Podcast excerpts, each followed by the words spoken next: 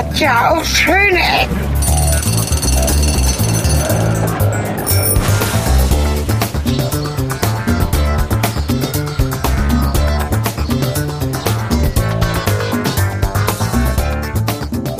Ja, hallo, eine neue Folge, schöne Ecken, schöne Orte, schöne Umgebung, schönes Wetter haben wir draußen, vermute ich mal. Deswegen sind wir drin bei Helge. Moin, moin. Und hier ist Cornelis. Hallo. Wir sind zu Hause bei Helge. Ja, heute auf dem Tableau äh, das Kochen. Ja, wir wollten einfach euch mal mitnehmen auf ein ganz alltägliches Kochszenario, wie es bei mir immer so stattfindet, wenn ich für meine Familie koche oder bekocht werde. Äh, wir kochen ja alle unterschiedlich. Äh, mal kocht meine Frau, mal koche ich. Und äh, wir wollen heute mal ein bisschen über das Kochen reden. Ja, vielleicht nochmal so ein bisschen das Background. Eigentlich ist der Podcast ja angekündigt als, ähm, was war das? Äh, ästhetisches, lokulisches, Stadtkultur und so weiter. Ich habe das gar nicht genau im Kopf. Äh, lokulisches. Oh, das ist, trifft es doch. Auf jeden Fall lokulisches haben wir in unserer Tagline angekündigt und nur ein Bruchteil der Folgen beschäftigt sich wirklich mit Essen und Esskultur. Wir haben das versprochen und wollen da auf jeden Fall auch mehr hin. Das ist immer ein bisschen schwierig, weil das, äh, naja, das Stichwort schöne Ecken bringt erstmal an interessante Ecken und nicht unbedingt sofort zum Essen. Deswegen heute geht es zum Essen. Ne? Genau.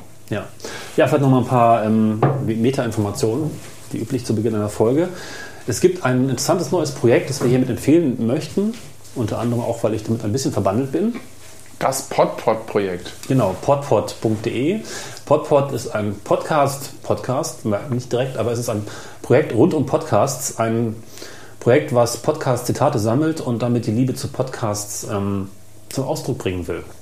Es gibt kurze Ausschnitte aus anderen Podcasts, aus ganz verschiedenen Podcasts, maximal 42 Sekunden, so wird es die Regel. Das wird auch meistens eingehalten. Es gibt Interessantes zu hören aus den großen Tim-Podcasts, aber auch aus kleinen, ja, sehr wunderschönen Dingen. Ich habe einen entdeckt auch schon. Ich wollte gerade sagen, den kannst du mal pluggen. Genau, ich habe gleich über PodPod einen Podcast entdeckt, nämlich der Bastard. Der Bastard hat äh, laut Folgennummer mittlerweile Folge 580 auf dem Zähler und spricht seine Podcasts im Auto. Also auch on location, so wie wir. Ja. Hat mir sehr gefallen. Er macht jeden Tag oder jeden zweiten Tag zehn Minuten auf der Arbeit, also auf dem Weg zur Arbeit und auch von der Arbeit zurück. Hält sich anscheinend einen mobilen Rekorder während der Fahrt ins Gesicht, was ich ganz schön bedenklich finde, aber er lebt noch. Ist das eigentlich auch strafbar, ja, ne? Ja, ja, nicht klar. Handys, Man, obwohl, Rekorder, ne? Kommt drauf an, was im Gesetz steht. Ne? Vielleicht steht da ja nicht irgendwie. Handy. Äh, aber steht, steht bestimmt elektronische Geräte oder so Kram. Wenn eine Kartoffel ins Gesicht hält, ist das wiederum erlaubt. ist so. Ja, klar. Oder eine Rübe. Also der Bastard ähm, schimpft über die Welt, wie er sie erlebt, über seine Kunden, die Agentur und alles, was ihm gerade so einfällt. Und es ist extrem unterhaltsam. Er hat auch irgendwie vor ein paar Folgen, kann ich hier verlinken, eine Folge rund ums Kochen gemacht und den Rekorder einfach neben den Herd gelegt und relativ chaotisch vor sich hingekocht. Deswegen kam auch die Idee, jetzt mal selber auch direkt in die Küche zu gehen nochmal so ein bisschen nach, nach vorne und ich fand es sehr, sehr großartig. Es ist, ähm, er hat mir zwar widersprochen, ich habe ihn kurz angemeldet, dass er Comedy macht. Also er sagt selber, er macht keine Comedy, sondern Depressionsbewältigung. Aber nun ja, macht Diese Antwort ist ja auch schon ein bisschen Comedy eigentlich. Genau. Macht euch ein Bild von, von, von dem Bastard, der auch noch ein ganz spannendes Magazin gleichen Namens ausbringt, der Bastard. Das ist so ein PDF-Magazin. Kann man sich gut mal angucken mit äh, lustigen Bildern von Frauen, von Gebäuden, von Kunst, von Street Art, von Kram, aber ohne Text. Also das kann man sehr flott durchblättern und ne, das ist schön. Ja. Mhm. Mann, Mann, Mann. Jetzt haben wir aber Werbung gemacht, ne? Ja, also Potpot war eigentlich der Grund. Ich selbst habe so ein bisschen, das sind also Freunde aus Göttingen, der Ralf und die Claudia, Wortkomplex und Erstock M von ähm, den Wikigeeks und der Renke von den Anycastern, Simon ähm, Nickel von der ist Podcast-Hörer, genau, hat das ganze System programmiert, der Backend und auch das Design gemacht. Ganz, ganz großartig. Sind noch ein paar mehr Leute beteiligt. Ähm, schaut doch einfach auf podpod.de und ihr werdet fündig werden. Und mittlerweile sind es, glaube ich, über 40 Podperlen, also Zitate, die ihr euch anhören könnt und darüber neue Podcasts entdecken könnt. Und die ihr vielleicht auch hier und da eurer Mutter, eurem Vater, dem Onkel, dem Typen auf der Straße, dem ihr Podcasts immer schon mal ins Gesicht zeigen wolltet. Das könnt ihr alles nutzen, um Podcasts zu bewerben. Es ist ein wundervoller, schneller Einstieg in dieses tolle Medium.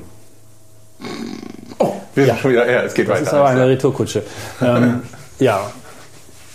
Vielleicht noch ein Wort. wo ich gerade davon spreche, wo ich gerade davon spreche, dass wir dieses und jenes verlinken.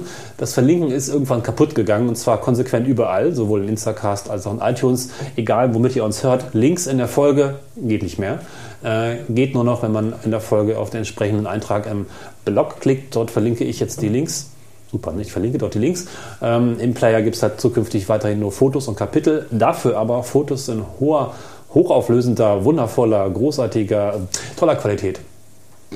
Ja. Wir lassen jetzt alles mal links liegen und äh, oh, ja. aua, in meiner Küche ist es klein. So, ja, erzähl doch mal ein bisschen, was für dich in der Küche so wichtig ist. Was ja, weil ich fange zum Kochen ein bisschen zum Rödeln, sonst kommen wir gar nicht mehr dazu. Ja, genau. Helge fängt an zu kochen.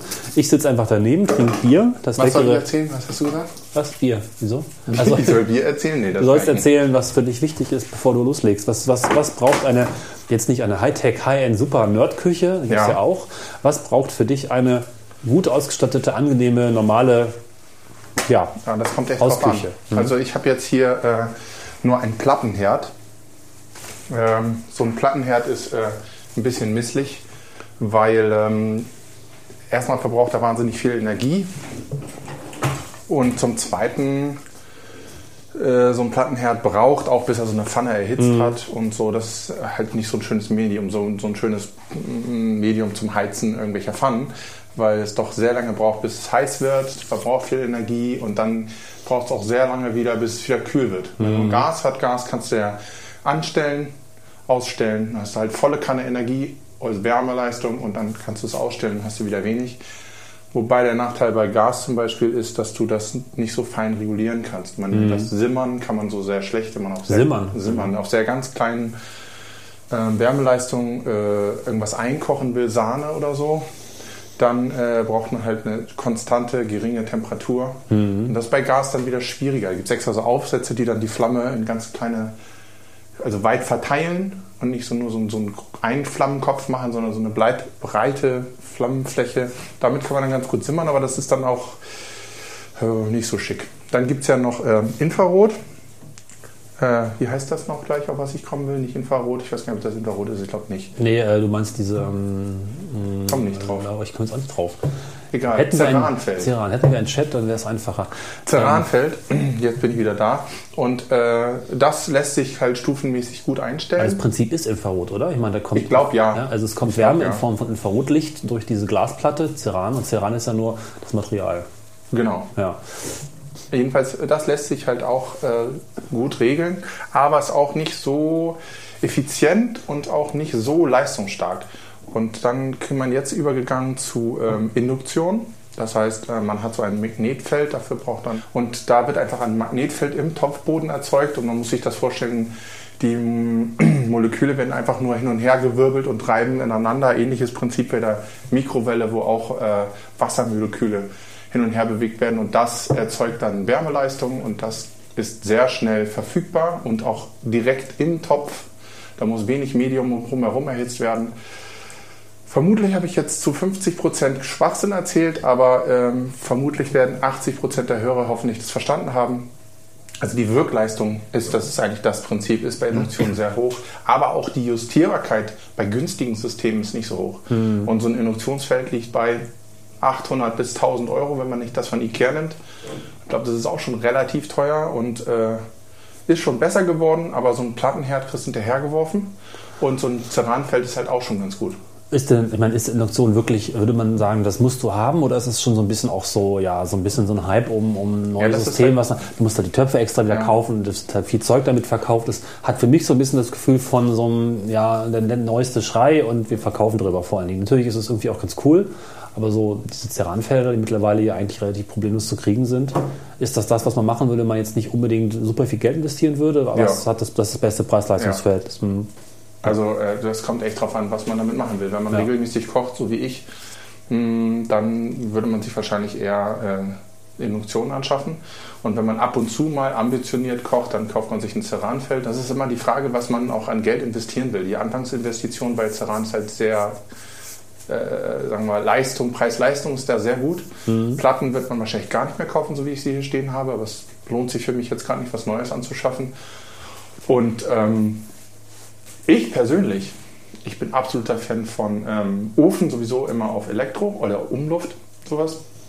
Und ich bin Gasfan, weil ich darauf gelernt habe und einfach auch ein Gefühl dafür habe. Also viel braucht man einfach ein Gefühl dafür. Wann ist die Pfanne heiß? Äh, wenn ich Flamme ausmache, weiß ich genau, wie lange die Pfanne sozusagen noch nachglüht, sage ich mal, na, äh, also nach Wärme hält noch. Ich kenne meine Pfannen gut. Ähm, und äh, das ist auch was, es gibt ja auch unterschiedliche Pfannen. Es gibt Pfannen aus Kupfer, bestimmte Einsatzbereiche. Dann gibt es die klassische Teflonpfanne von Aldi. Dann gibt es die, äh, ähm, die äh, Stahlpfanne. Und die haben alle unterschiedliche Leistungen und unterschiedliches Verhalten, wenn man da gar gut drin gart. Vielleicht können wir noch mal einwerfen für die Hörer, die später zu uns gekommen sind. Es gibt ja bestimmt auch äh, Quereinsteiger quasi, die nicht Folge 1 bis 30 durchgehört haben. Jetzt sind wir schon bei 31. Ähm, du hast es gelernt. Genau, ich habe Das muss man, glaube ich, einmal mal. gelernt im Heidkrug. Das ist ein Restaurant gewesen äh, in äh, Rheinsdorf, was ein, wiederum eine Ansammlung von drei Bauernhöfen in der Nähe von, äh, ist, jetzt muss ich was Falsches sagen, Barendorf, Lüneburg, die Ecke ist. Und ähm, das war ein BMW-Tagungshotel. Und äh, da wurden auch Schulungen abgehalten. Also wir haben gegenüber so eine Scheune umgebaut zur Werkstatt. Und Wir haben regelmäßig BMW-Leute dahin gekarrt. Davon haben die gelebt. Ach so. Das war der Das Grund, warum auf diesem, interessant, auf diesem äh, Bauernhof da so eine große Hotelanlage, wie wir die hatten, also mit schon einigen Zimmern und äh, gehobenem Ambiente da existieren konnte. Die haben quasi von äh, so Tagungen wie, äh, also von Tagungen, es war ein Tagungshotel, davon haben die gelebt und Großeinnahmen von BMW. Und äh, dann, äh, der Grund, warum ich da hingegangen bin, ist, weil da Michael Röhm gekocht hat. Der ist vom Berlin gekommen, vom Esplanat. Da war er Küchenchef und hat dann, wollte dann aber nicht mehr so die Geschwindigkeit leben, die man in Berlin gemacht hat, glaube ich, und wollte Neuland besetzen. Ich weiß nicht ganz genau, was seine Beweggründe waren, aber in Berlin ist eigentlich auch alles abgegrast gewesen, so an äh, Cuisine, also an, an äh, Spitzenküche. Und ähm, das war halt so Dorf, Provinz. Da war nichts beackert und man darf ja nicht vergessen, so ungefähr. Entwicklungshilfe. Nee, aber so 200 Ein bisschen. Kilometer weiter ist Hamburg. Und das hat schon äh, Lüneburg und äh, Uelzen, da, also vor allem Lüneburg ist absolute Metro Metropolregion von Hamburg. Viel Kohle auch da und äh, ist nicht doof gewesen, da anzufangen. Aber er, ich glaube, er hat das einfach aus keinen großen Überlegungen heraus gemacht. Und ähm, dann ist es so gewesen, dass er schlagartig da einen Stern gekriegt hat. Und das war was ganz Besonderes. Denn äh, so einfach kriegt man das nicht hin und damit hat er, glaube ich, auch gar nicht gerechnet zu dem Zeitpunkt. Und äh, hat dann ziemlich erfolgreich da gekocht. Die Kurzvariante ist, dass dann die Hotelbesitzerin, Frau Pilch und Herr Pilch, ziemlich durchgedreht sind. Also er ist Zimmermann und hatte Metallplatte im Kopf und äh, hat äh, Torten auf, weiß ich nicht, in Hotelzimmern versteckt, die er dann vor seiner Frau verheimlicht hat, damit er sie später essen kann. Äh, okay. Ja, und äh, sie hat, äh, ich glaube, in mehrfacher Wiederholung äh, einfach in Wäscherei und anderen niedrigen Gewerken äh, Schwarzarbeiter äh, angestellt. Ja. Und das hat man ihr wohl dreimal erklärt und ein viertes Mal und ein fünftes Mal und beim sechsten Mal oder weiß ich wie, also jede Menge. Wir hatten regelmäßig Bundesgrenzschutz dann in, in, unseren, in unserer Küche. Wegen äh, Grenzregion oder? Nee, wegen, ich glaube, die gehen dann los, wenn äh, Schwarzarbeit da ist. Ich weiß nicht, ob das nicht der Grenzschutz macht oder der Bundes... Ja, macht das Der Bundesgrenzschutz heißt ja auch nicht mehr Bundespolizei. Ist Ja. Bundespolizei. Ja, das ist, äh, ja, Grenz, glaube ich, verwirrend, das ist ja auch raus. Mhm. Stimmt, Ist aber richtig. ist dieselbe, äh, selbe gelöst, oder? Der Nachfolger. Bundesgrenzschutz wurde, glaube ich, zur Bundespolizei. Und Bundespolizei hat auch noch ein paar andere Aufgaben bekommen. Oder Genau. sie vorher schon, aber es klang komisch. Ich weiß es nicht, müsste man. Aber genau die meine ich. Und die waren dann, also das ist halt total image-schädigend auch. Äh, Und sie hat es nicht gemerkt. Irgendwann ist hat damit. Es, äh, zum Beispiel mein Bruder hat äh, zu dem Zeitpunkt seine Lehre gemacht als Mechatroniker und die haben sich dann bei BMW so ein X5 bestellt und er hat immer gesagt, ja, von der Chefin, die äh, das Auto, das fahre ich einmal die Woche rein und raus aus der, aus der Werkstatt, äh, weil es dazwischen gelagert wurde. Die konnten ihn schon nicht mehr bezahlen. Also sind dann irgendwann haben sie auch Versicherungs, also man munkelt, dass sie Versicherungsbetrug gemacht haben. So lange Rede kurzer Sinn. Mein Chef hat sich dann äh, ein paar Jahre später, also ein zwei Jahre später selbstständig gemacht in Lüneburg und hat mich gefragt, ob ich meine Ausbildung da bei ihm weiterführen will. Ich habe dann ja gesagt, weil ich natürlich auch das sinkende Schiff verlassen wollte und äh, habe dann ähm, kurzzeitig noch jemand aus Frankreich, der der Küchenchef war, der hat dann den Stern auch noch gehalten da Das war ganz interessant. Seinen Namen habe ich schon In vergessen. dem, in dem Hotel. Ja. Und bin dann aber weitergegangen zu Michael, habe da mit die, äh, den Gastraum geschrubbt und wir haben dann einen alten Italiener gekauft äh, an den Brotbänken in Lüneburg. Und äh, ich habe dann mit ihm zusammen den ersten Stern erkocht, also als Auszubildender noch. Und das war, das war besonders sensationell, weil da, den wiederzukriegen ähm, in so einem kleinen Restaurant, weil man muss ja immer überlegen, man muss auch eine gewisse Anfangs... Äh, Investitionen machen, weil viele wissen nicht, dass in der Sternegastronomie nicht nur das Essen zählt, sondern auch, wie viel Betreuungspersonal du hast, also wie viel äh, Restaurantfachleute du hast, wie gut die ausgebildet sind. Du musst einen gewissen Geschirrstandard haben, du musst äh, halt Silberbesteck haben, Kristallteller und all so ein Kram, eine gewisse Auslese an Weinen, das ist ja alles Ja, auch. Kapital, was du am Anfang reinstecken musst. So, und da äh, habe ich dann zu Ende gekocht, ja. Ja. Und dann eine schwere Fischeiweißallergie gekriegt. Ich war immer der, fang mal schon mal an, nebenbei zu kochen Ja. ein bisschen Zwiebeln poolen, eine schwere Allergie gegen Fisch bekommen. Und äh, ich war schon immer auch in Rheinsdorf schon der äh, frische Tester, also ich konnte dazu fungieren. Es gibt von Rangy Express, das ist der eigentlich eine Zeit lang der gewesen, der die Spitzenrestaurants beliefert hat äh, in ganz, will ich jetzt Europa sagen, ich sage einfach mal in Europa, auf jeden Fall in Deutschland.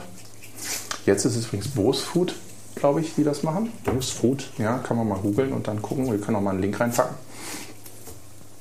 Äh, jedenfalls, wo wollte ich hinaus? Ach ja, und die hatten mal, die haben eben jeden Mittwoch Fisch bekommen. Und ähm, für Leute, die halt nicht mit Fisch umgehen können, also frischen Fisch erkennt man einfach am Geruch. Der muss schön nach Meer, Meer, Meerwasser riechen. Also so wie es an der Küste, wenn alles gesund ist, an der Küste auch riecht, muss auch der Fisch riechen. Also nicht fischig, ja, oder so. Absolut nicht, genau. Wenn er fischig riecht, ist er alt.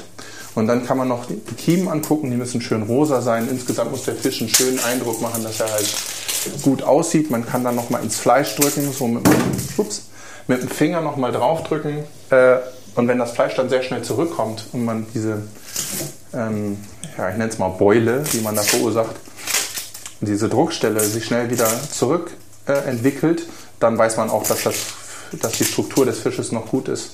Dann, wie gesagt, die Kiemen schön rosa. Die Augen dürfen nicht schleimig sein, sondern müssen schön klar sein. Wenn man das alles nicht so kann, dann gibt es da ein, ein Gerät, was äh, man auf den Fisch halten kann, so ein Sensor. Jedenfalls war das damals so. Ein total fasziniertes Teil.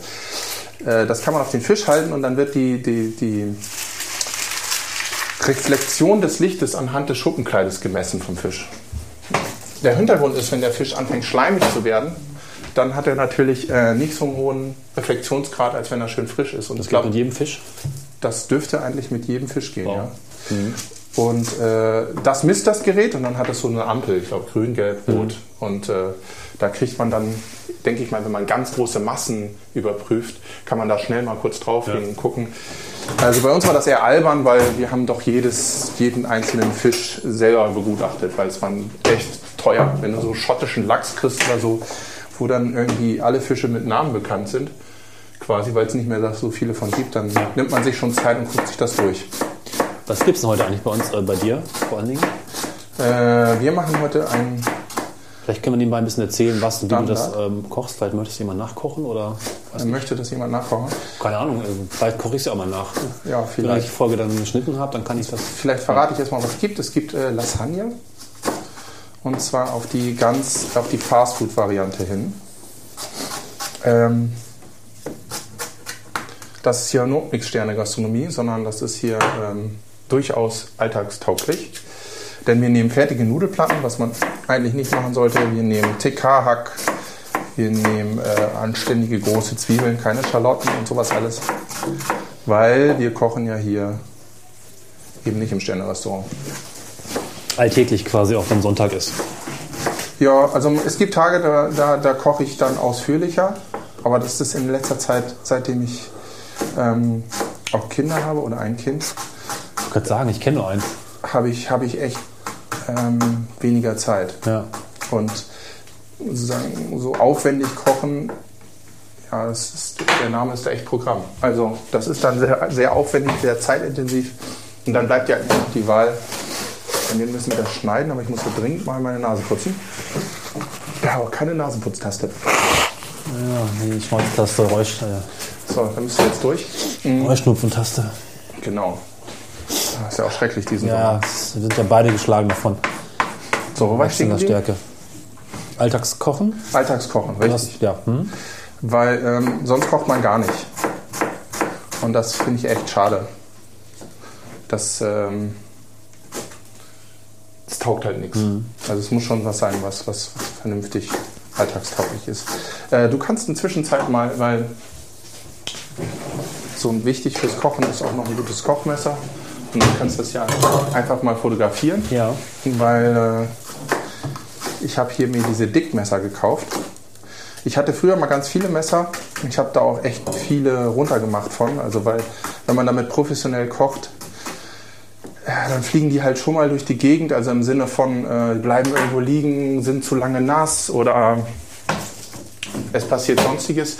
Das, was ihr jetzt gleich sehen werdet im Foto, ist ein Kochmesser, 30 cm, mit einem ähm, Pflaum, Griff aus Pflaumenholz von der Firma ähm, Dick. Und die Serie heißt Premium Nature. Und die ist vom Preis-Leistungs-Verhältnis echt super und taugt auch richtig was. Schön lange scharf, der, der Grad der Klinge geht nicht verloren.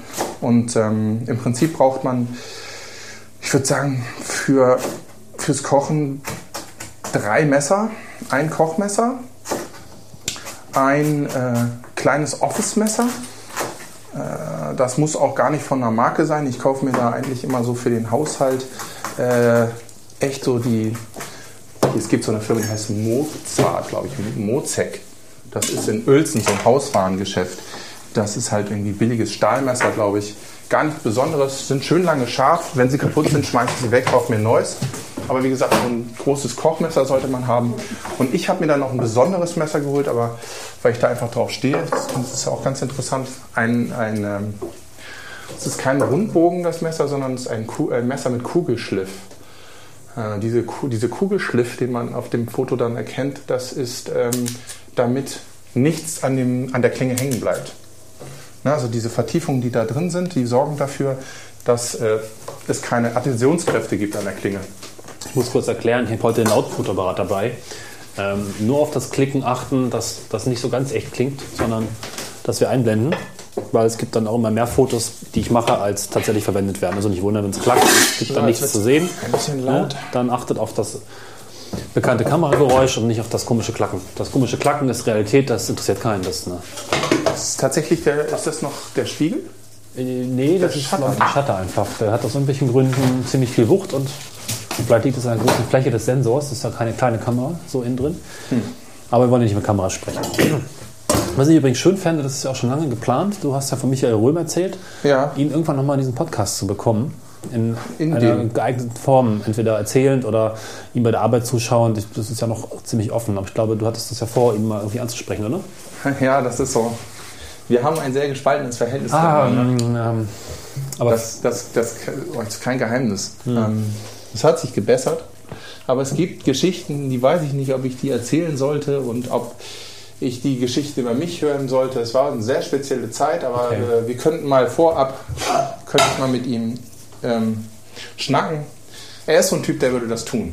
Aber wir müssen mal, müssen, muss ich erstmal vorher, also vorhabe ich, sagen wir mal so. Ja. Ob das dann Realität wird, äh, ist was anderes. Viele, die eine Lehre gemacht haben, werden, werden irgendwie ein Gefühl dafür haben, was ich meine. So seinen alten Lehrchef ist immer was Besonderes. Ich bin auch noch da und äh, aber es war schon, ich habe teilweise für diesen Menschen halt so 17, 18 Stunden pro Tag gearbeitet, bis zur absoluten physischen und psychischen Erschöpfung. Und äh, ja, er war nicht undankbar, aber sagen wir mal, es war ein sehr spezielles Verhältnis. Ich meine, der erste Chef, für den du wirklich viel machst, mit dem du auch ein paar Jahre verbringst, ich glaube, das ist immer was, äh, was Genau. so auch nachhaftet. Das ist vielleicht auch Teile von der Vaterfigur, aber auf eine andere Art. Du weißt, was ich meine? Ja, Oder irgendwo, ich will also diesen Begriff jetzt nicht unbedingt verwechseln, dann wird mir ganz anders, wenn ich einen Vater schaffe. ah, jemand, der doch durchaus was zeigt, aber auch erzieht. Das meinte ich eigentlich. Kommt das hin? Oder also ich habe jetzt überhaupt keinen Einblick. Ja, doch, total. Also doch, total. Fabuliere also, vor mich hin, Ich, ich werde einen Spruch von ihm nie vergessen. Äh, wenn du kochen lernen willst, dann musst du mit 16 anfangen, weil sonst tust du diese ganze Scheiße nicht mehr an. Der muss Ist ja wie noch- Sport, oder? Wie ein Der, Sportler. der Mensch muss noch formbar sein. wie, wie Leistungssportler. Über die müssen noch früher anfangen. Aber Also das dürft ihr jetzt selber, alle selber interpretieren, äh, Ja. ob man das gut findet oder nicht. Aber äh, nachvollziehen kann ich das, was er da meinte. Ich würde auch nie wieder äh, in der Lehre anfangen. Also die- diese Scheiße, die ich mir da gegeben habe, würde ich mir nicht mehr geben. Und das meint er auch, das macht halt kein 30-Jähriger mehr, Ja, ja. sich das nochmal antun. Okay, wir sind so weit, dass ich die Zwiebeln geschnitten habe und äh, ich habe vor, die jetzt äh, anzurösten, also glasig zu schwitzen, nennt man das. Und ganz wichtig ist immer, dass man die Pfanne vorher warm werden lässt. Also ich habe es schon oft erlebt, dass einfach die Pfanne auf den Herd und dann Zwiebeln rein und das ist nicht gut, weil äh, man sollte schon dafür sorgen, dass die Pfanne vorher eine gewisse Temperatur hat, damit auch der Garprozess gleich anfängt und das nicht so vor sich hin äh, äh, kocht, sondern es soll ja schon so eine Art Braten sein. ja. Und deswegen hat man hier auch an der Pfanne so ein, so ein Sichtfenster. Ich weiß nicht, ob man das Foto erkennt. Also diese Pfanne hat das. Das ist dann, manche haben auch innen drin so einen roten Punkt, habe ich auch schon gesehen. Ähm, da ist wahrscheinlich irgend so ein Wachs drin oder sowas. Das ist ja an der Seite. Ja. Das habe ich noch nie gesehen. Das verändert seine Farbe von grün auf rot. Dann mache ich jetzt mal ein Foto vorher. Das ist jetzt grün, ja? Genau. Und das soll dir symbolisieren, wann die Pfanne Betriebstemperatur erreicht hat. Das ist sehr träge, das Ding. Der Äh, Fotoapparat auch. ja, jetzt. sehr träge. Ja. Aber das heißt, wenn die Pfanne dann warm ist, ist es rot, aber es dauert auch sehr lange. Die Pfanne ist schon längst wieder abgekühlt und da ist das Ding immer noch rot. Insofern Ja. ähm, ich verstehe auch nicht, warum es nicht am Anfang rot ist und dann grün wird. Wäre für mich irgendwie Rottemperatur. Grün, fertig, für los. Naja, das Farbkonzept äh, ist überarbeitungswürdig aus meiner Sicht, aber das soll halt Rot dazu heiß, dienen, ne? Ja, wahrscheinlich. Das soll dazu dienen, dass man erst die Pfanne benutzt, wenn sie tatsächlich auch Temperatur hat. Und grundsätzlich mache ich immer, aber auch immer die falsche, ich habe echt eine räumlich konstruktive Störung. Ich, grundsätzlich mache ich immer die falsche Platte an.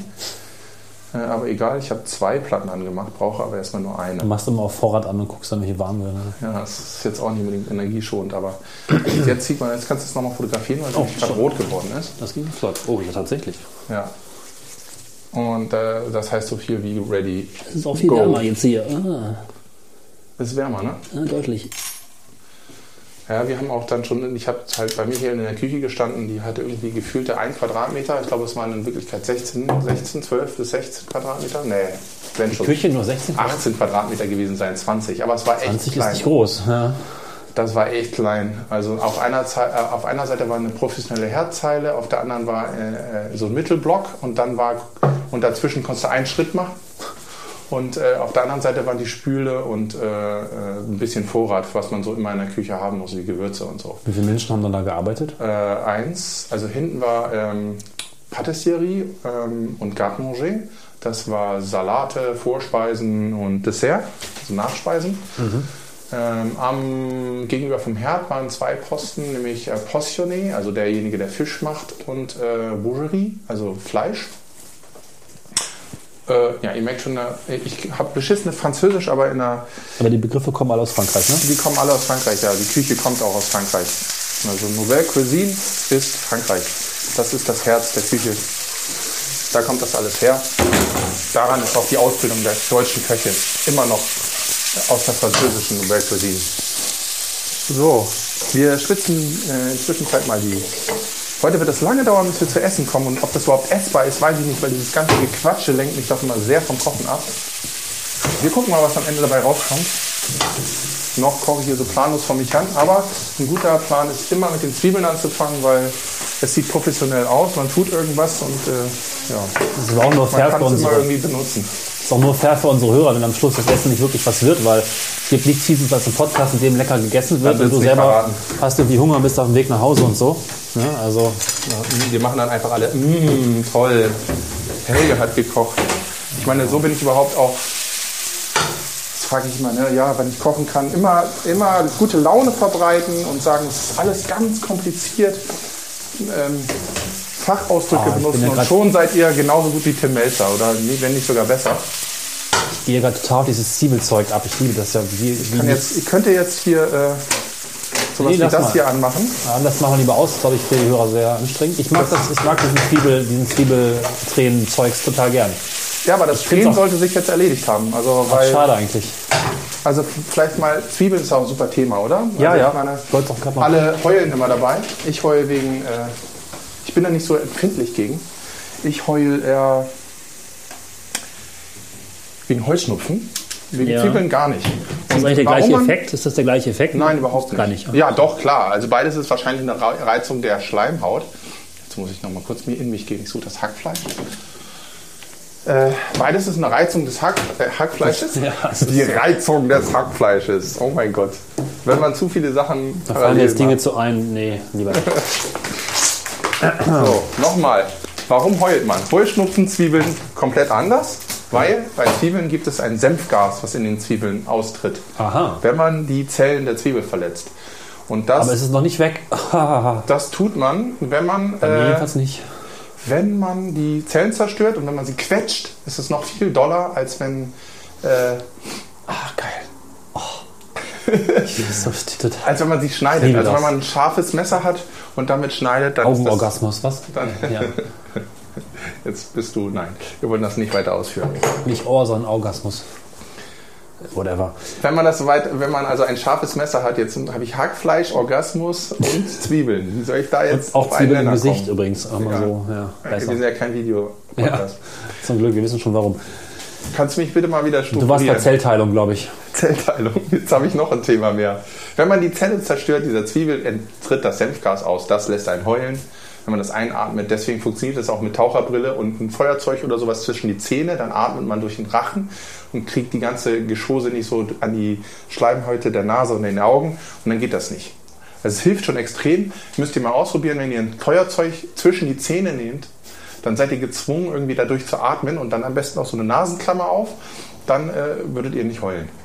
Und die Augen müsste man auch irgendwie noch ein bisschen schützen mit Taucherbrille. Sieht affig aus, funktioniert aber. Und das Senfgas ist das gleiche, was auch irgendwo mal im Krieg verwendet wurde, oder? Ich habe befürchtet, dass du das fragst. Und ich werde es einfach mal mit natürlich Cornelis beantworten. Und das ist falsch. Keine Ahnung, aber es klingt gut, oder? Ja, aber ich meine, ich habe ja Zeit. Während du kochst, kann ich einfach mal ein bisschen recherchieren. Koch doch mal, äh, Zwiebel doch mal, äh, recherchier doch mal. Recherchier doch, koch doch. Recherche. Senfgas. Halt, falsches Programm. Naja. Okay, was Erzähl kann man mal, wie es weitergeht. Ja, ich äh, mache mal hier ein bisschen. Es geht weiter mit dir Hackfleisch. Hackfleisch, Hackfleisch, Hackfleisch anbraten. Und zwar, wo kauft man Hackfleisch? Nur beim Schlachter. Oder so wie ich, nur bei Netto. Weil da gibt es Bio-Hackfleisch. Das ist teurer und somit besser. Ich habe keine Ahnung. Aber es ist äh, Bio-Hackfleisch. Das finde ich ganz okay. Es ist noch bezahlbar für jemanden so mich, der jetzt noch irgendwie äh, die Flattereinnahmen noch nicht so ausreichen, dass ich nur kaufen kann. Und ich habe tatsächlich auch echt keinen guten Schlachter hier in Hannover gefunden. Bis jetzt, der in adäquater Reichweite wäre. Und deswegen behelfe ich mir damit. Das war jetzt sogar eingefroren und ich habe es äh, rechtzeitig, ich glaube gestern Abend schon den Kühlschrank getan, damit es dort ähm, schön langsam wieder auftaut und äh, ich das jetzt fertig aufgetaut in die Pfanne tun kann. Wichtig da ist, die Pfanne schön heiß ist und ähm, dass die Pfanne schön heiß ist, damit es nicht kocht. Und eigentlich müsste man es auch extra anbraten und sowas alles. Aber sei es drum, das sparen wir uns jetzt alles, weil wir kochen ja hier für Leute, die es eh nicht merken. Nein, für alltagstauglich. Aber Kann es mal kurz, kurz ergänzen, dass das Senfgas, auch genannt Schwefellott, eingesetzt wurde im Ersten Weltkrieg, im Marokko- Marokkokrieg, im Zweiten Weltkrieg. Also das ist, hat schon eine ganz gute Kriegsgeschichte und hat wohl echt auch Leute kaputt gemacht. Ja, ja. War aber nicht so schlimm wie Phosphor. Also, naja. Saddam hat das auch benutzt, ne? Saddam Hussein, glaube ich. Ähm, ich gucke, es wurde überall benutzt. Japan, Ägypten, Irak, genau. 93, 83 bis 88, Irak gegen die Kurden, ja, ja. So, hier weg von. Oh. diesen schauerlichen Sachen hin zu was viel Schönerem, nämlich dieses hier. Hey, du kannst cool. mal fotografieren, wie ich so mein, mein Zeug aufbewahre. Das wäre nämlich jetzt der nächste. Oh shit, oh meine Funkstrecke. Der nächste Pro-Trip. Bin ich noch am Senden hier? Check, check, one, two, ja. Äh, das wäre der nächste Pro-Trip. Man kann einfach einen Schuhkarton nehmen und kein Gewürzregal gelöt, weil ähm, Gewürze haben es an sich, dass sie Licht nicht mögen und auch keine Wärme. Lichtscheues Gesindel, ja? Ja, weil das zerstört die Öle und die Aromen, die da drin sind, die sind lichtempfindlich, die zerfallen darunter. Und so ein einfacher Schuhkarton tut es eigentlich. Muss jetzt kein Schuh, bei mir ist es ein Schuhkarton. Ähm, aus funktionalen Gründen. Und ich fülle mir dann so ein Teil, das tue ich dann äh, so ein bisschen, tue ich in mein Würzregal, weil das dicht am Herd ist und ich da schnell rankomme. Aber ansonsten habe ich meine Vorräte im Schrank, oben in, äh, im, im Schrank drin. Und äh, der Grund dazu ist, wie gesagt, dass das keine Wärme kann und keine, kein Licht ab kann. Und somit bleibt, der, bleibt die Power in den Gewürzen drin. Das ist eigentlich ganz gut. Einen guten äh, Stock sollte man inner haben. Äh, vielleicht kannst du das nochmal. Das ist eines meiner Lieblingsgewürze. Hat mir meine Frau beigebracht. Die hat mich da eigentlich so vor ein paar Jahren schon drauf gebracht. Äh, ja. Sie steht nämlich extrem auf ähm, Kreuzkümmel, auch genannt Kumin. Das ist das hier. Auch nochmal hier hinstellen. Das ist so ein bisschen so, ah, wie soll man sagen, ein bisschen orientalisch. Äh, und Harissa ist eine Chili-Mischung. Steht das vielleicht sogar drauf? Ne, steht noch scharf drauf. 1A. Doch, da steht drauf. Zutaten: Chili, Knoblauch, Koriander, Kumin, Paprika und Salz. Mm. Und das ist eigentlich eine nette Mischung, die da drin ist. Äh, kann man echt geil auch Hackfleisch mit würzen. Ist, mein, ist von mir mal ein Tipp an euch. Probiert mal aus. Harissa kriegt ihr am Markt immer bei den Gewürzheinis. Und ähm, einfach auch mal deren Gewürze ausprobieren, dran riechen, mit allen Sinnen diese Gewürze wahrnehmen, weil äh, so ein Gewürz hat schon eine Aussage, wenn man dran riecht. Harissa finde ich auch großartig. Ich mag scharfes Essen extrem gern. Und wenn es dann auch irgendwie scharf ist, dass nicht nur einfach scharf ist, sondern irgendwie noch Charakter und Geschmack. Äh, gibt es ja verschiedene Sorten von Schärfen und von scharfen Gewürzen und da oh, ist Harissa ja. definitiv ein ganz tolles Gewürz. Also ich habe in Lüneburg auf dem Marktplatz, da gehe ich immer noch hin, weil meine Familie wohnt da ja noch, also meine, meine, äh, meine Eltern. Und da gibt es einen Gewürzmensch, äh, kann ich Ihnen hier mal Werbung für den machen? Wer heißt denn der? Andrea, Andreas, Andreas Bucher. Gewürze-büchel.de werden wir verlinken. Büchel. Ja, und der ist echt cool, der macht gute Sachen und äh, der hat auch anscheinend ganz gute Quellen. So. Und bei dem, das ist mein Gewürzdealer. Und da gehe ich dann halt einmal so in alle zwei, drei Monate rüste ich mich dann so mit Rosmarin und getrockneten Kräutern aus, die ich sonst frisch im Winter oder so nicht so habe. Und da kaufe ich die halt ja. Und man merkt jetzt schon, ich habe da jetzt. Ja. Ah, du kannst mal dran riechen. Wow. Geil, ne? Ich sehe zwar nichts mehr, aber es riecht. Wow, haha. Hm. Ne, also das hat schon richtig geil Power drin, ein bisschen Salz noch dran. Ich habe da jetzt Harissa reingetan. Und wichtig ist, ich finde es extrem wichtig, gibt es unterschiedliche Ansichten. Heute gibt es nur meine Ansichten, weil heute rede ja nur ich oder Cornelis. Ja, vor allen Dingen du, das war klar. Und ähm, meine Ansicht ist, Gewürze gehören auf jeden Fall angebraten.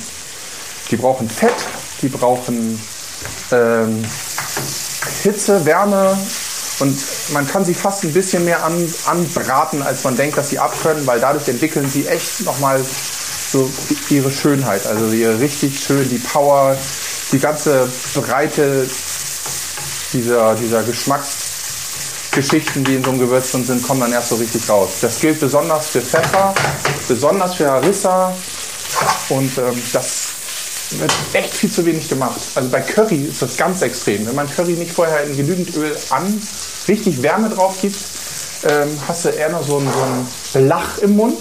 Und wenn man den schön mit anröstet, dann kriegt er richtig schön, unglaublich schönes Aroma und entfaltet sich erst so richtig. Und vorher hast du, nack, nack, nack, du hast so einen richtigen Belach auf, auf so, so, so mehlig fast schon.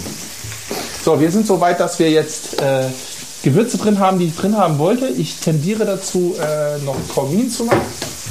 Komin mache ich grundsätzlich, kann man sich das, hupala, grundsätzlich kann man sich Komin in eine Mühle reintun. Ich, ich stehe nicht auf fertig gemahlenen Pfeffer und so, das finde ich ist pervers. Diese zwei Minuten hat man noch den Pfeffer ganz zu mahlen. Ich stehe auf äh, ganz. So, hast du das Komin noch irgendwo? Ja, da. Dann nehme ich jetzt mal ein bisschen was von und ich habe hier so einen äh, Name ist mir gerade entfallen. Stößel? Ja, ein Stößel, das wäre das hier, aber äh, das ist noch nicht die richtige Bezeichnung. Ich komme vielleicht noch im Laufe des Kochens drauf. Bei mir habe ich heute auch wieder mal so ein Sprachproblem. Praktisch beim Podcasten. Ja, ne? Stößel ist es nicht. Meine Güte, wie heißt das Ding? Egal. Damit kann ich das jetzt hier zermahlen quasi. Einmal kurz rühren und dabei Druck auf den Stößel aufbringen. Und dann habe ich das schnell vermahlen. Und so kann sich das schön entfalten, weil keiner will auf so ein Kümmelkorn rauf beißen, so bei Kumin. Wäre nicht so schön. So, ab wieder in den Schrank. Das kann man ruhig so wieder reintun. Bisschen auswischen. Das reicht schon. Ist ja nichts Gefährliches. Das äh, geben wir jetzt auch noch mal ein bisschen Wärme drauf. Dann habe ich Tomatenmark mit angeschwitzt noch schnell. Und jetzt werde ich noch gleich das Ganze noch mal ein bisschen warm machen. Äh, Schere, Schere, Schere für meinen Tomatensud, den ich hier habe. Passierte Tomaten, auch Bio, auch von äh, Netto, auch ein Geheimtipp. Ja? Die passierten Tomaten von Netto, super. Ich bin auch übergegangen. Ich bin nicht mehr bei Aldi, wo ich früher war. Ich gehe jetzt echt immer zu Netto. Ich finde, da hast du eine geilere Produktauswahl. Da gibt es auch so einen Ziegenkäse. Leute, den müsst ihr mal testen. Der ist geil. Ein äh, Ziegenkäse bei Netto. Und da schreibt ihr mal dann in die Kommentare, wie ihr den findet. Weil der killt mich. Echt. Hat der Den Namen oder ist cool. einfach nur ein Ziegenkäse bei Netto zu kriegen? Ja, das ist ein Ziegenkäse bei Netto nur zu kriegen. Im Ganzen, Ja, okay. Hm. den werdet ihr finden. Der ist aber echt lecker. Ich, mag ja Käse wirklich Du hast ihn noch letztens probiert. außerordentlich gern und habe dadurch das ein bisschen Echter Vergleichsmaßstäbe und der ist geil, der ist gut. Echter Geheimtipp und echt für schmales Geld zu kriegen. Und was ich auch empfehlen kann, es gibt so ein Bewertungsgremium, das heißt DLG, Deutsche Landschafts Landwirtschaftsgemeinschaft, glaube ich, oder so ähnlich. Nicht Lebensmittelgesellschaft? Hm? Lebensmittelgesellschaft oder so? Nee, Landwirtschaft. Das sind, das sind Landwirte, glaube ich, gewesen, die damit angefangen Ich haben. prüfe das gleich mal. Ich habe ja Zeit. Lebensmittel, Landwirtschaft. Also ich glaube, es war Ich kenne das Landwirtschaft. Siegel, ja, DLG prämiert, ne? Genau, und das taugt. Die haben eine Bronze und einen Silbern und die bewerten jetzt auch Weine. Und die haben bei Netto auch einen bewertet. Einen kalifornischen Wein, ganz großartig und vor allem mit Schraubverschluss. Ich stehe auf Schraubverschluss. Deutsche Landwirtschaftsgesellschaft ist recht. Mhm. Und äh, ich habe diesen Prüfschema von denen habe ich kennengelernt, allerdings nur das für Feinbackwaren. Also die prüfen halt auch Stollen und so. Und das ist echt, nach meiner Meinung, echt äh, ein sehr gut ausgewachsenes ähm, Prüfprotokoll. Nichts Überdrehtes, sondern da prüfen dann irgendwelche Meister. Ich war mein Prof aus der Uni, der ist da auch äh, so ein Prüfungsvorsitzender gewesen, der die angeleitet hat. Und ähm, ich glaube, du musst viele Berufsschullehrer und so machen da auch mit. Also sind schon Profis. Und ähm, die machen da kein abgedrehtes Zeug, keine Wissenschaft, sondern finden eigentlich gutes Zeug. Der Beweis ist der Ziegenkäse. Ziegenfrischkäse ist das, glaube ich, sogar. Ne? Kann sein. Äh, Nee, nee ist aber fest. Frischkäse, nee, kann nicht sein. Ziegenkäse Habe ich ist, in ja, einem Kühlschrank? Keine Ahnung, hast du deinen Kühlschrank? Kannst du mal gucken? Nee, habe ich schon aufgegessen. Das hat auch nicht so eine hohe Halbwertszeit in meinem Kühlschrank, weil der echt gut ist. Aber findet ihr bei Netto. Ja. Ähm, was soll ich sagen? Weiß ich Keine nicht. Faden verloren. Ziegenfrischkäse netto. Hm. Ach so, genau, DLG prämiert. Ich bin da ja ein bisschen skeptisch Genau. gewesen, zumindest seitdem ich in Russland war. Ich weiß nicht, die Geschichte mal erzählt hatte. In Russland hat jedes Lebensmittel ca. acht Plaketten. Ja, ja, okay. Alles hat Plaketten, weil es für alles und jeden Kram irgendwelche Prämierungen gibt. Und im Prinzip macht jeder Hersteller sich selbst irgendwelche Prämierungen. Das ist also totaler Prämien, Plaketten und sonst welche Auszeichnungen waren, was es total lächerlich macht. Also Russland, Lebensmittel, äh, ganz böse. Okay. Nicht, nicht zu empfehlen. Ich weiß, ich war auch ein bisschen verstört, bevor ich das richtig kennengelernt habe, weil ich dachte mir so, naja, okay, die machen sich das selber, weißt du? Ja. Äh, so. Wir brauchen eine Auflaufform. Wir machen ja Lasagne. Normalerweise, und das kann ich echt, das ist Oh. laut. Soll ich irgendwas halten? Nee, das ist normaler Kampf in meinem Schrank. So eine sehr kleine Küche. Aber alles da. So, nochmal gerödelt. Den Ofen schon mal Der vorheizen. Podcast, der direkt äh, in Ja, den ihr seid- Geräuschen und im Schrank steckt quasi. seid mitten im Schrank Die heutige dabei. schöne Ecke ist in Helges Schrank. Naja. Auch sowas gibt's. Noch stehen geblieben bei Ähm. Plaketten. Ja, Plaketten Okay. und russischen Lebensmitteln. Aber das Thema war durch. Vielleicht kann man noch mal ein bisschen Werbung machen. Ich habe es hier mal auf den Tisch gestellt. Wir haben ja auch mal ein Gewürz gemacht. Also kreiertes Dus vor allen Dingen. Ähm, ich weiß gar nicht, ob der in dem Podcast schon mal gewürdigt wurde. Weiß ich nicht. Der Denkpfeffer. Ist ja immer so schlecht mit Selbstbeweihräucherung und so. Ja, da hat man ja lange Zeit ähm, und so. Mittlerweile sind wir ein bisschen selbstbewusster. Der Denkpfeffer steht hier auf dem Tisch und ähm, Den haben wir gemeinsam äh, kreiert äh, vor zwei Jahren als. Marketingprodukt für unseren Arbeitgeber. Eine große deutsche Universität. Kann man jetzt ein Foto sehen, wer das ist. Ist ja auch egal. Ähm, weil wir uns gedacht haben, Entschuldigung, ich kann es gleich weiter erzählen. Das, das kannst du mal nebenbei pluggen hier. Okay. Das war mal eine Gewürzmischung, die ich bei Aldi gesehen habe. Kannst du erst mal weiter erzählen und dann fotografierst du es und dann reden wir darüber Ah, noch gut. kurz. wir haben uns gedacht, als wir in der Sauna lagen, äh, saßen, dass ähm, ein Gewürz doch ein perfektes Marketing und Wir lagen so bei für 91 Grad. Ja, genau, wir haben das erzählt bei Holgi, genau. Die Folge, ähm, der Special bei Holgi gehört hat, als wir bei der Rindheit angerufen haben, da hatten wir das ja auch erzählt. Ein Gewürz als Marketinginstrument, weil Gewürze eine lange Tradition haben, hochkomplex in der Herstellung sind, Transport, Lagerung, Behandlung, also sehr, sehr, sehr, ähm, ja, viel Wissenschaft letztlich in die Gewürzerstellung reinfließt, viel Know-how da reinfließt und das ganz gut zu einer Hochschule passt, gleichzeitig aber eben auch emotionale, ästhetische Komponenten anspricht, wie wir sie hier im Podcast hervorheben, wie wir finden, auch eine Hochschule auch ähm, den Studenten prägt, also wie das Gewürz das Essen prägt, prägt die Hochschule die Studierenden auf eine ganz besondere Art und Weise, legt quasi die Würze einem besonderen Schliff noch an und ja, das hat allerdings irgendwie außer uns auch keiner verstanden. Fürchte ich so letztlich. Ja, vermutlich schon. Aber wir haben davon irgendwie Aber es gab es umsonst, ne? 10.000 Stück, zwei Auflagen. Gab es umsonst für die Erstsemester 2009 und 2010 oder so, ja doch. Und ähm, hat viel Spaß gemacht, das ähm, in Kulmbach bei der Firma Raps dieses Gewürz zu kreieren. Das ist ein exklusives Gewürz, das es in dieser Form nur bei uns gab. Ja, wir waren mal auf irgendeinem Meeting, da hast du davon erzählt auch und hast gesagt, dann waren wir in der Gewürzmühle. Da habe ich echt geschmunzelt. Äh, ja, das sage ich dann immer gerne. Oder? Gewürzmühle ist geil. So eine mega große Gewürzmühle, wenn man oben irgendwie die Zutaten reingeht, dann gibt es so eine Art Mannschaft, die kommt dann und dreht oben an dem Gebäude und unten fällt dann. Eigentlich, Ja, ist, es ein großer, war eigentlich cool. ist es ein großer Mixer, oder? So Genau. richtig gemühlt. Obwohl die malen auch, oder? Wahrscheinlich schon. Ja, die extrahieren, das ist alles viel komplizierter und äh, krasser, aber es ist ein schönes Bild. Ja. Das klingt Passt so nach schon. Manufaktur und So, Helge, krieg noch mal einen Schrank rein. Ich suche Mehl. okay, also das verlinken wir auch, da gibt es einen Blog zu und ähm, leider nicht mehr so wirklich erhältlich. Ich kann Vielleicht, ja mal meine, mein, mein Lieblingswissenschaftszitat rausholen. ich muss dich erst noch zurückführen auf Garam Masala, bevor wir durcheinander kommen mit den nein, das, ist, das gehört da rein. Das gehört da Ach, das rein. du, dann mache ich jetzt das Foto, pass auf. So, Ja. und zack. Ah, es geht nicht, Moment. Zack. Ja, das gehört eh da- da noch nicht direkt rein. Erstmal zum, Oh. weil Gewürz und Wissenschaft. Ja, Da, da erzähle ich ja mal, dass wenige wissen, dass man Pfeffer in die EU nicht einführen darf. Und jetzt pass auf, bevor es radioaktiv bestrahlt wurde. Dududum. Geil, ne? ja. Das schockt immer alle. Bleibt denn da was dran? Der total. Oh ja. Ja, das ist äh, die reine Wahrheit und nichts als die Wahrheit, weil so ein Pfeffer hat echt eine krasse Keimbelastung und du musst den irgendwie entkeimen. Ansonsten sind die Keime in dir drin und das ist ungeil. Und gerade wenn du den auch noch dann, die meisten essen ja dann doch keine ganzen Körner, sondern zer, zerbröseln den noch, zermahlen den. Ich suche meinen, meinen verdammten Schneebesen. Da. Das Schneebesen- wegen Mehl dieser hier. Schneebesenaufhängung. Naja. So, äh, du zermalst das, damit verteilst du diese Keime, verteilst sie den großflächig und damit das eben nicht passiert, äh, wenn die, und das geht halt dann so schnell, man kann damit sehr schnell eine Keimreduzierung machen, weil das glaube ich mit Strontium, Cäsium irgendwas bestrahlt, irgendwas Radioaktives und damit reduziert man die Keimzahl. Nichts Gefährliches, man wird da nicht zum Mutant von, ihr seid es ja bis jetzt auch noch nicht geworden, aber wenn man das so erzählt, dann mal, uh, Ähm, ja. ja, Oh. so, zurück zum Foto. Ich habe nämlich in der Zeit, wo ich das äh, Gewürz gemacht habe, mich umgeguckt und da habe ich bei Aldi gefunden, würzen wie die Profis, Walter und Sascha Steinberg.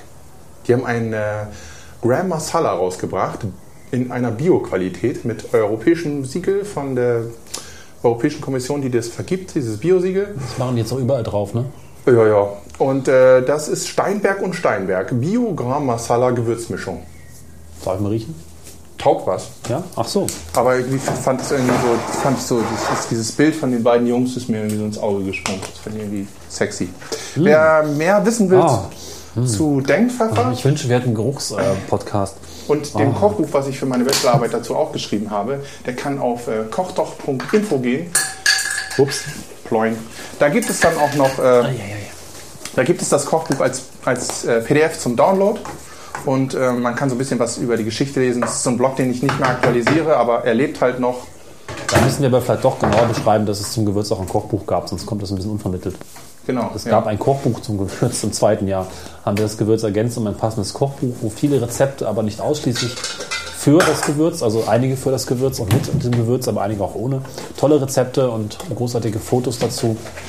Ja, von. Äh, wie, heißt, wie heißt denn gleich nochmal der Fotograf? in dem wir Dietmar Sieg war das, das haben Genau. wir hier. Genau. Der hat uns fotografiert, äh, das Essen fotografiert, während Helge gekocht und viele unserer Kollegen es bereitet und auch, also geholfen haben, es zuzubereiten und herzurichten.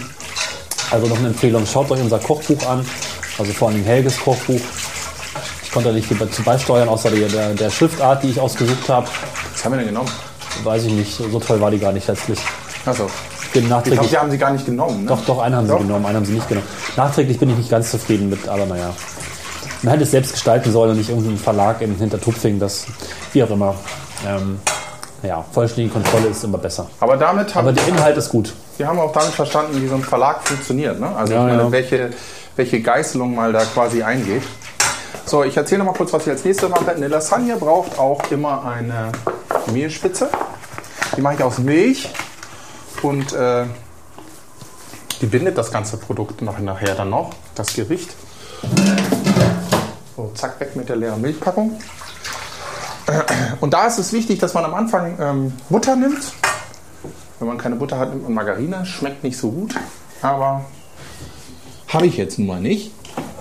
Und jede, alle Köche sind beschissen, die sich nicht zu helfen wissen. Und deswegen muss Margarine ran. Weil sonst gibt es nichts zu essen. So, richtige Platte an? Nein, natürlich nicht jetzt. Und da ist es wichtig, dass man die, das Fett schmilzen lässt, dann die, die, das Mehl reintut, bestäubt nennt man das, und dann kalte Milch reintut. Weil wenn man kalte Milch nimmt, gibt es keine Klumpen. Ah, Das ist äh, der Trick. Und jetzt fängt er an, die Stärke vom Mehl, hoffentlich, ohne Klumpen zu bilden, meine Milch anzudicken. Dann habe ich nachher genau das, was ich will. Und je mehr, je dicker es werden soll, desto mehr Mehl muss rein oder so weniger Milch. Ich werde dann gleich noch ein bisschen äh, Creme Fraiche dazu tun, weil Fett ist Geschmacksgeber und macht das Ganze auch noch so ein bisschen, man spricht da auch mal vom Maus-Feeling. Das macht es einfach ein bisschen geschmeidiger. ich muss mal die, die, die Maus aus meinem Kopf raus tun. Mit Schwanz und Nee, so. nicht, nicht, Ja, nicht die mit Schwanz, sondern die Maus. mit Mund. Mauf. Mouth Mauf, Feeling. Mauf. Genau. Jetzt tue ich noch ein bisschen, äh, wie heißt das Ding hier, diese Nuss? Ähm, dem Muskatnuss, oder? Muskatnuss. Irgendwie ist mein Sprachzentrum und der, mein, mein Gehirn. Und wir heute noch einen zweiten Podcast aufnehmen, vielleicht. Schauen wir mal, ne? Aber den wir heute aufnehmen, den habt ihr schon gehört. Über Richtig. diese Zeitverschiebung. Erstaunlich, Das, oder? das macht es noch schwerer. Kochen, gleichzeitig sowas denken. So, jetzt tue ich hier was ganz Schlimmes. Cornelis wird es nicht fotografieren. Instant-Brühe. Instabrü äh, oder so. Insta-Brühe, genau. Instabrü. Warum tue ich das? Weil kein Arsch will auf einen Sonntagabend eine Brühe ansetzen. Ist geil, kann man machen, muss man aber nicht. Vor allen Dingen, wenn man unter acht Stunden fertig werden will. Deswegen ist das gar nicht schlimm, Brühe zu nehmen. Man soll es nur nicht übertreiben. Aber es, es gibt dem Gericht dann doch die gewisse Substanz und die, äh, das, in, das Interessantere. Wenn man ohne Brühe macht, hat das Ding irgendwie, schmeckt wie irgendwie, keine Ahnung, labberig. So, so langsam fängt es an anzudicken und äh, ich könnte mich schon mal um Nudelplatten kümmern, die ich vermutlich in diesem Schrank finden werde, wenn ich auch in diesen reinkletter. Es sind ja auch nicht so viele Schränke eigentlich, die Auswahl ist da beschränkt. Ja. Kann ich mal so beurteilen von hier. Oh mein Gott, das war schon das zweite Wortspiel heute. Eine beschränkte Auswahl. Ist dir gar nicht aufgefallen, ne? Nee. Nee. Ich bin heute auch ein bisschen belegt. Ich habe nicht geschlafen heute Nacht, deswegen, äh, also Jetzt, jetzt, jetzt haben wir es. kann ja mal kurz erzählen, während du die Platten raussuchst, dass wir gestern unsere Premiere hatten. Ich habe es ja erzählt in einer letzten Folge, dass ich ja. an einer Theaterproduktion beteiligt bin. Und ich auch mal was erzählen kann hier in dieser Folge heute. Und es war extrem großartig. Oh, oh, oh. Ja, Entschuldigung, erzähl weiter. Wir hatten ein absolut ausgebuchtes Haus. Äh, zwölf, ähm, ich glaube, also zwölfmal ähm, sind die Schauspieler nochmal auf die Bühne gekommen am Schluss beim Applaus. Das ist extrem viel. Zwölf ähm, Aufgänge oder sowas. Heißt das, glaube ich, äh, wahnsinnig toll. Ähm, das Publikum hat das Stück sehr, sehr gut aufgenommen. Es hat Spaß gemacht. Sie haben toll gespielt. Und ich habe mitgezählt, bei 30 Stellen waren sie besser als in allen bisherigen Proben zuvor. So. Ja, also 30 merk- Stellen. Hm, ungefähr. Ich habe also mitgezählt, wo ich ganz besonders bezuckert war und das war ungefähr 30 Mal. Oh. Cornelis benutzt immer nur das Wort bezuckert, wenn er wirklich ja. bezuckert ist. Ja, Das ist so sein Spezialwort, wenn man weiß, man hat alles richtig gemacht. ja, ja. Bezuckert sein. Leider ist das Stück wahrscheinlich schon ausgelaufen, wenn dieser Podcast veröffentlicht wird. Insofern, ja, hm, weiß ich auch nicht. Das Theater am OP in Göttingen ist trotzdem eine Reise wert. Wir haben fast jeden Monat ein Stück und meistens sind sie toll. So, Ja, zurück zu den Platten. ja, jetzt ähm, habe ich einen Platten. Nämlich scheiß gemacht. Ich habe nicht genug Mehl reingetan in meine Mehlschwitze. Es wird mir nicht dick genug. Jetzt aber das Problem, wenn ich jetzt da Mehl rein tue, passiert folgendes. Es wird klumpig. Um das zu verhindern, kann man aber folgendes machen. Man nennt das auch rumwichsen. Was? Ja. Wenn man so Scheiß macht, wo man schon jetzt weiß, dass das irgendwie nicht. Jetzt äh, weiß ich, wie die Köche ihre Mehlschütze andicken. oh, oh, das hättest du machen, nicht machen müssen, echt. Weil jetzt ist es in meinem Kopf drin. Naja, egal. Irgendwann geht es auch wieder raus. Aber das ist einfach hier zu dünn. Ähm, und jetzt mache ich folgendes: Ich habe hier so ein kleines Näpfchen genommen, da nochmal Mehl reingetan und rühre das jetzt mit kalter Milch an. Und rühre das Mehl ein bisschen da rein, verteile das so. So, verrühre das schön. Und das nennt man Rumwichserei, umgangssprachlich im Küchenjargon. Die sind ja da nicht so. Also in der Küche herrscht ja sowieso ein Ton, der sonst nirgendwo herrscht. Selbst beim Militär. Musst du das jetzt fotografieren, was ich hier mache? Gut, okay, guckt rein. Man sieht schon ein bisschen klumpig, sieht man. Aber das geht unter. Muss sich nur fairerweise fragen, es braucht nur ein ganz kleiner Tick, dann reicht das schon. Man muss Ja. sich immer, finde ich immer, wenn man kocht, muss man sich fairerweise sagen, würde ich das essen, ja? Und äh, vor allen Dingen kann man das verkaufen, weil ich finde immer, wenn ich im Restaurant sitze, na klar, es geht auch mal was daneben, aber letztendlich finde ich, wenn man sich mit sich selbst ehrlich ist und äh, sich sein Produkt dann mal anguckt und sagt so, hey gut, ich setze mich da jetzt hin und bezahle da irgendwie 20 Euro dafür, für das, was ich da ja esse, ne? ähm, könnte ich das zu Hause auch oder kann das äh, die, die Hausfrau, der Hausmann zu Hause auch in der Qualität? Ist das so verkaufbar? Und wenn man dann sagt ja, dann gibt man es raus und wenn man sagt nein, dann gibt man es weg. Und ich finde, das wird viel zu selten gemacht. Ähm, da kann mal was daneben gehen. Es muss auch nicht alles perfekt sein, aber man muss so eine Grundzufriedenheit bringen. ans- Ansonsten ist das scheiße. Ne? Ich habe jetzt ein Brötchen gekauft, gestern gerade. Da hat die mir so ein Brötchen eingepackt, das war echt Kohle. Das war echt schwarz. Das kannst du nicht mehr fressen. Das musste einfach, da muss die Größe besitzen und sagen, hier komm, das Kohle geht nicht, kriegst nicht, Ja. gebe ich nicht raus. Finde ich auch wirklich bei allem kreativen oder auch analogen Schaffen. Ne? Also man Und dann ist auch nicht schlimm. was gestalte oder was male oder was koche oder was backe oder irgendwas, alles was irgendwie in dieser Form, wo ich eine Qualität schaffe, sollte ich immer versuchen, den Blick auch äh, einmal quasi von außen drauf zu legen, mich zu fragen, würde ich das eigentlich gut finden und für gut befinden, wenn ich das jetzt Ja, vor allem, wenn bekäme, jemand, ne? wie, vor allem, wenn jemand Geld dafür zahlt. Ja. Also ich bin schon oft in Restaurants jetzt gewesen, wo ich echt so aufgewärmten Scheiß bekommen habe. So echt bei Rewe gekauft, Frühlingsrollen, dann irgendwie so einen räudigen Salat mit einem Fertigdressing und dann die, die in der Fritte dann die, die Frühlingsrollen warm gemacht. Und dafür dann irgendwie 6 Euro verlangen. Das geht gar nicht, weißt du? Also sowas kränkt mich dann auch. Sowas ist scheiße, sowas, ne, lass das. Das ist Mist. So, wir haben eine Mehlschwitze, da werde ich jetzt noch ein bisschen Salz dran machen. Helge, ich habe Hunger. Ja, wie viel, wir rekorden schon seit drei Stunden, oder? Nee, eine. Eine? Ja. Wir müssen das alles schneiden. Sodass das nachher so aussieht, als wenn ich nur 10 Minuten gekocht hätte. So, und jetzt können wir das auch schon, schon bauen. Dazu nehmen wir uns die Mehlschwitze, eine Kelle und machen einen Hauch von Soße unten rein. Dann nehmen wir uns das Hackfleisch, machen eine Hackfleischschicht unten in die Form. Ah, jetzt könnte ich mich wieder fotografieren, oder? Das sieht doch toll aus. Nur damit das unten nicht so anbackt. Ja, man könnte jetzt auch noch die Form mit Butter und Knoblauch ausreiben. Das würde einen ähnlichen Effekt haben. Aber Cornelis hat ja Hunger. Oh ja. Also, müssen Wir haben noch viel vor heute. Ja. Ich hoffe, das reicht für uns alle, wa? Das werden wir dann feststellen. Ich habe immer Angst, dass es nicht reicht. So, ich habe das Gefühl, es sind drei Nudelplatten. Was man, wenn man selber Lasagne macht, das kann man noch viel großartiger machen. Ähm, und zwar der Trick ist, man macht selbst Nudelteig. Das kann man auch im Internet schnell nachgucken, wie Nudelteig geht. Das ist echt easy. Dann gibt, braucht man eine Nudelmaschine, weil man muss den Teig schon relativ dünn ausrollen und das geht meistens in die Hose, wenn man, äh, wenn man das irgendwie mit Nudelholz oder so macht. Deswegen ähm, bei Chibo, manchmal gibt es bei Aldi, äh, äh wo gibt es das noch? Naja, bei den einschlägigen äh, Stellen, wo man sowas kauft, äh, es das. Und dann macht man sich einen Nudelteig, lässt den eine Stunde vorher, macht den am besten schon einen Abend vorher, wenn man es richtig geil machen will. Und äh, dann rollt man den aus den Teig und dann macht man nicht diese Platten rein, sondern man legt quasi so ein ganzes Stück in die Schale rein und befüllt das dann und mhm. klappt es dann zu. Klappt es dann zum Schluss oben zu. Und äh, dann hat man so einen, so einen Nudelblock quasi. Und dann trocknet die Lasagne auch nicht so aus. Und ähm, ich die jetzt quer? Ja. Also das lohnt sich. Das, das äh, ist geil.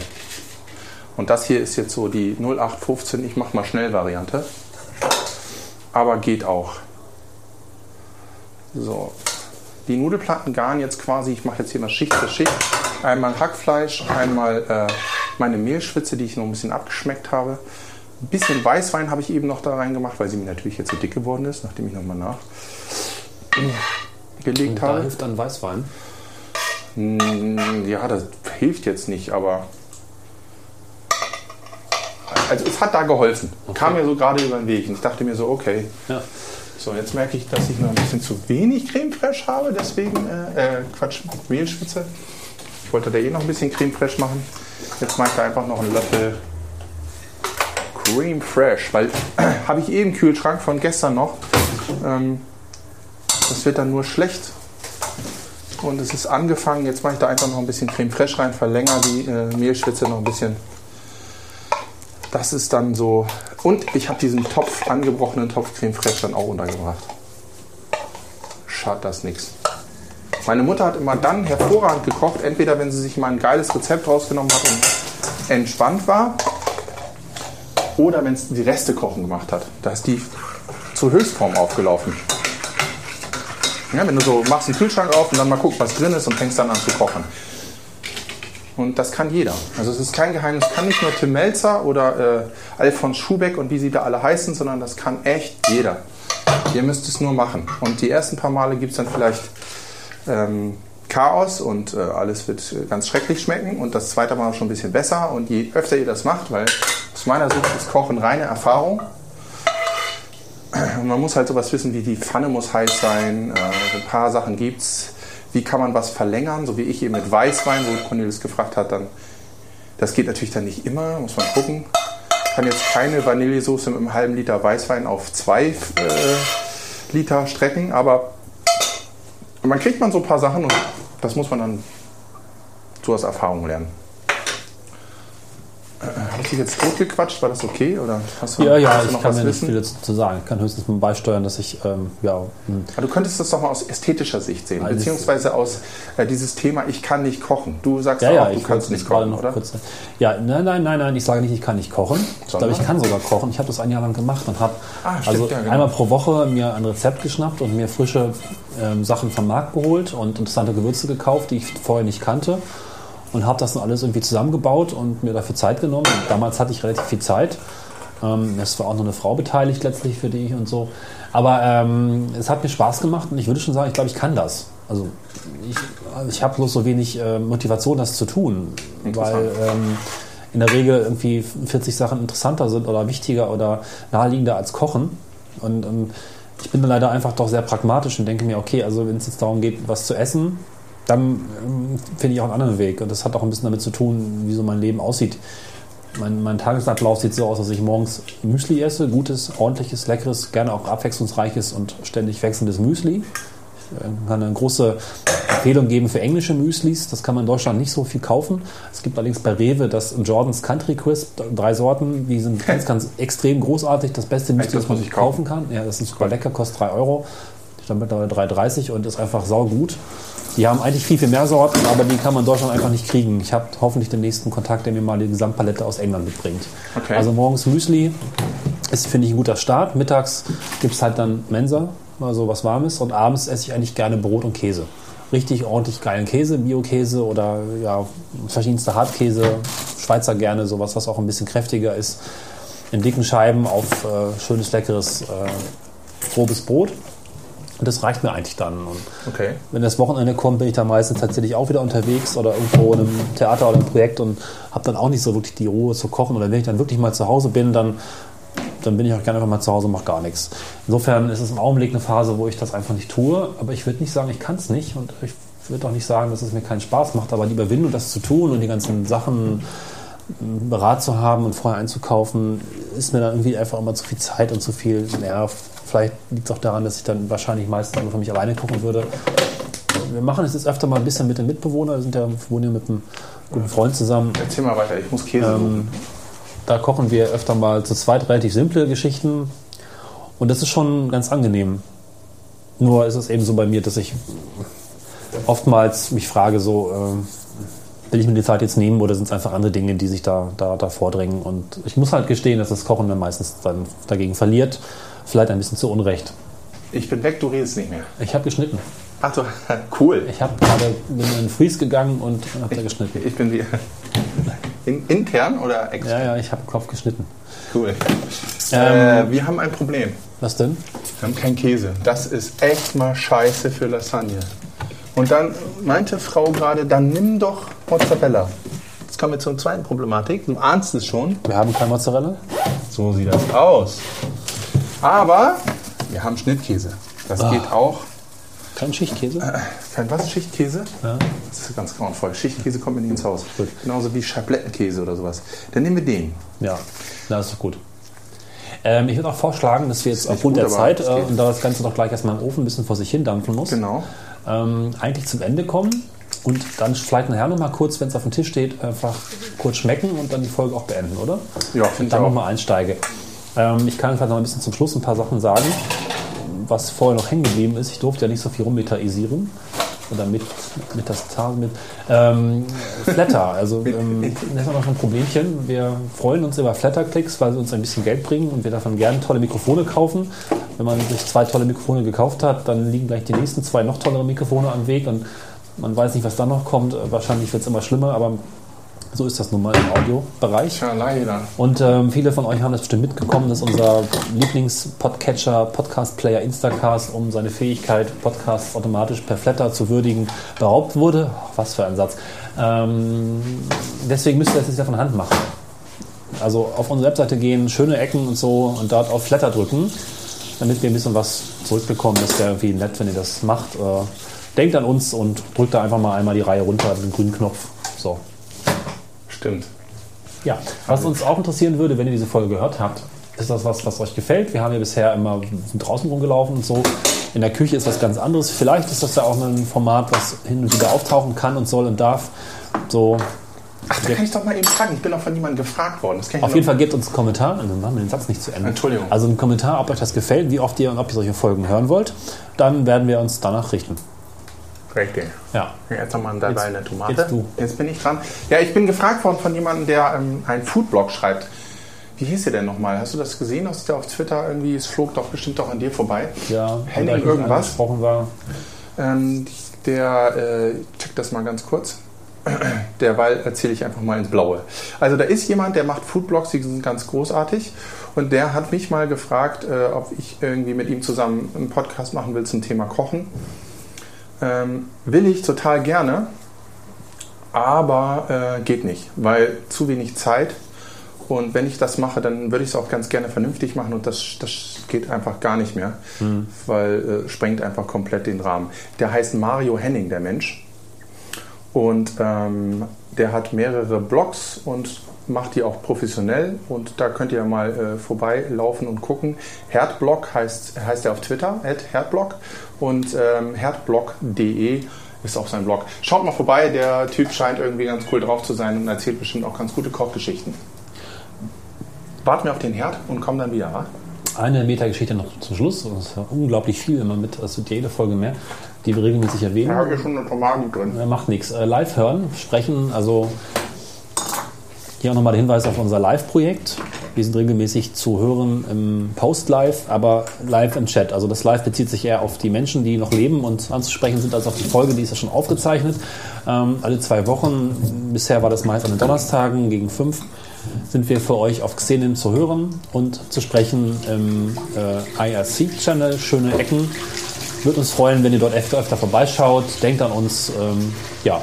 Wenn wir die Koch-Session hier veröffentlichen, dann ist das vielleicht auch nochmal ganz interessant. Äh, könnt ihr ja so erzählen, wie ihr kocht und so und ob ihr noch irgendwas fragt zu den Links, die wir gepostet haben. Und weil es jetzt ein bisschen rekursiv ist, denn wenn ihr das hört, dann ist die Folge ja schon raus und dann müsst ihr schnell sein, weil es, äh, naja, ihr wisst schon. Wie jetzt? Ich komme nicht mehr hinterher. Aber wenn ihr im Chat seid, grundsätzlich zu den Folgen, dann kann man noch ein bisschen mehr quatschen und einfach auf Dinge so, eingehen, okay. die euch ja, interessieren. Ja, ja. Darauf wollte ich ja hinaus. Ah, ja. Und gerade bei diesem Kochthema jetzt wäre das super. Da würde ich mich freuen auch drüber. Also, das ähm, Lasagne ist in den Ofen. Wie lange macht ihr da vor sich hin? Bis ich sie rausnehme. Ich habe keine Ahnung, du. 20 Minuten so oder? Ja, so 30. Okay. Dann halten wir jetzt an und melden uns zurück, wenn die Lasagne fertig ist. In 31 Minuten und 20 Sekunden. Die Glocken haben aufgehört zu läuten und äh, wir haben auch schon gegessen. Ja. Das äh, war so etwas besser, glaube ich, zu machen. Mit Familie und Kinder erstmal in Ruhe essen. Und jetzt äh, sind wir satt und glücklich Richtig, das war jetzt irgendwie nicht so der Knaller wie erwartet. Es ist echt schwierig zu podcasten, nebenbei noch zu kochen. Aber, aber ich fand es lecker. Es also war essbar. Ne? fand, es ist halt nicht so die Standard-Lasagne, wo man einfach nur Hackfleisch und Tomatengeschmack und irgendwie Käse drüber, sondern da war schon ein bisschen mehr Pfiff dran. Also ich habe das Sarissa rausgeschmeckt, es war ein bisschen scharf und habe gemerkt, dass es gutes Fleisch war. Ich fand es ganz lecker. Und es hat ungefähr alles eine Stunde gedauert, ne? Also ja, ohne, ohne, ohne Backofen? Wir haben, glaube ich, 1,7, glaube ich, ja. Und man hätte es in einer halben Stunde schaffen können. Ja. Irgendwas wollte ich noch erzählen. Genau, das Teil, was mir vorhin nicht eingefallen ist, mit dem ich das, den Kurkuma zerkleinert habe, ist ein Mörser. Das wollte ich noch betonen. Da kann man alles Mögliche drin machen, Pesto, wenn es sein muss, also alles Mögliche. Und wir hatten noch eine Käsekrise, mhm. was mich auf die Käsekrise in Italien gebracht hat. Durch das Erdbeben in Norditalien ist äh, ein Zehntel der Parmesanproduktion zerstört worden. Und das ist eine mittelmäßige Katastrophe, weil der Parmesan ja sehr lange lagern muss und auch spezielle Lagerstätten braucht, die jetzt teilweise auch zerstört sind. Man kann wohl davon ausgehen, dass Parmesanpreise steigen werden demnächst, ja. oder? Also ich weiß auch, ich habe, äh, sag mal, irgendwie was bei Parmesan gehört, dass es sogar Banken gibt, also Käse, Parmesan, Käsebanken weil der Käse doch relativ, äh, ich glaube, du hattest geguckt, irgendwie so 27 Monate reifen muss. Zwei, bis zu 72 gibt es das. Okay, also eine gewisse Zeit muss der also reifen. Also ein, zwei Jahre muss der, glaube ich, mindestens reifen. Ich weiß nicht, ob die Kulturen dann überhaupt schon nicht auch noch Vorlauf haben. Genau, auf jeden Fall, dass das Problem ist, mhm. dass du nicht so viel produzieren kannst und dass äh, man so die Leistung, die Ausbeute aus den Käsereien nicht so hochhalten kann. Und deswegen kaufen die Banken den Käse auf, lagern den und geben den schon mal Geld, so eine Art Kredit. Und äh, das dürfte natürlich dann auch schwierig werden. Und was du vorhin auch noch erwähnt hattest, was mir auch nicht so ganz klar war, Parmesan ist ja ein geschützter, auch ein regional geschützter Bereich. Und äh, jetzt gab es dann Erdbeben und alle Lagerstätten sind auch somit zerstört. Das heißt, man hat Rettungstrupps gebildet, um den Käse zu retten. Aber, wie du schon vorhin irgendwie erwähnt hast, man hat keinen Platz mehr, die zu lagern. Ja. Und äh, man kann die ja nicht einfach nach Bochum im Keller von Oma legen, weil dann ist es kein Parmesan. Es muss irgendwie in der Region sein. Das ist schon ziemlich knifflig. Ja. Mal gucken. Also achtet mal auf die Parmesanpreise, ob sich das äh, ja. auswirkt. Und mit diesem kniffligen Problem ähm, verschließen wir das heutige Kochen und Essen. Genau. Wieder mal eine etwas andere Folge. Wir hoffen auf eure Kommentare. Sind sehr gespannt. Uns hat es gefallen. Ja. Man will irgendwas von mir. Der nächste Termin dringt. Ja, genau. Ja, macht's gut, äh, habt Spaß, kocht euch was Schönes vielleicht eine Lasagne. Habt eine schöne Woche, ein tolles Wochenende, super Leben, was es so gibt. Ähm, wir wünschen euch, was ihr euch wünscht. Macht's gut. gut. Tschüss. Tschüss.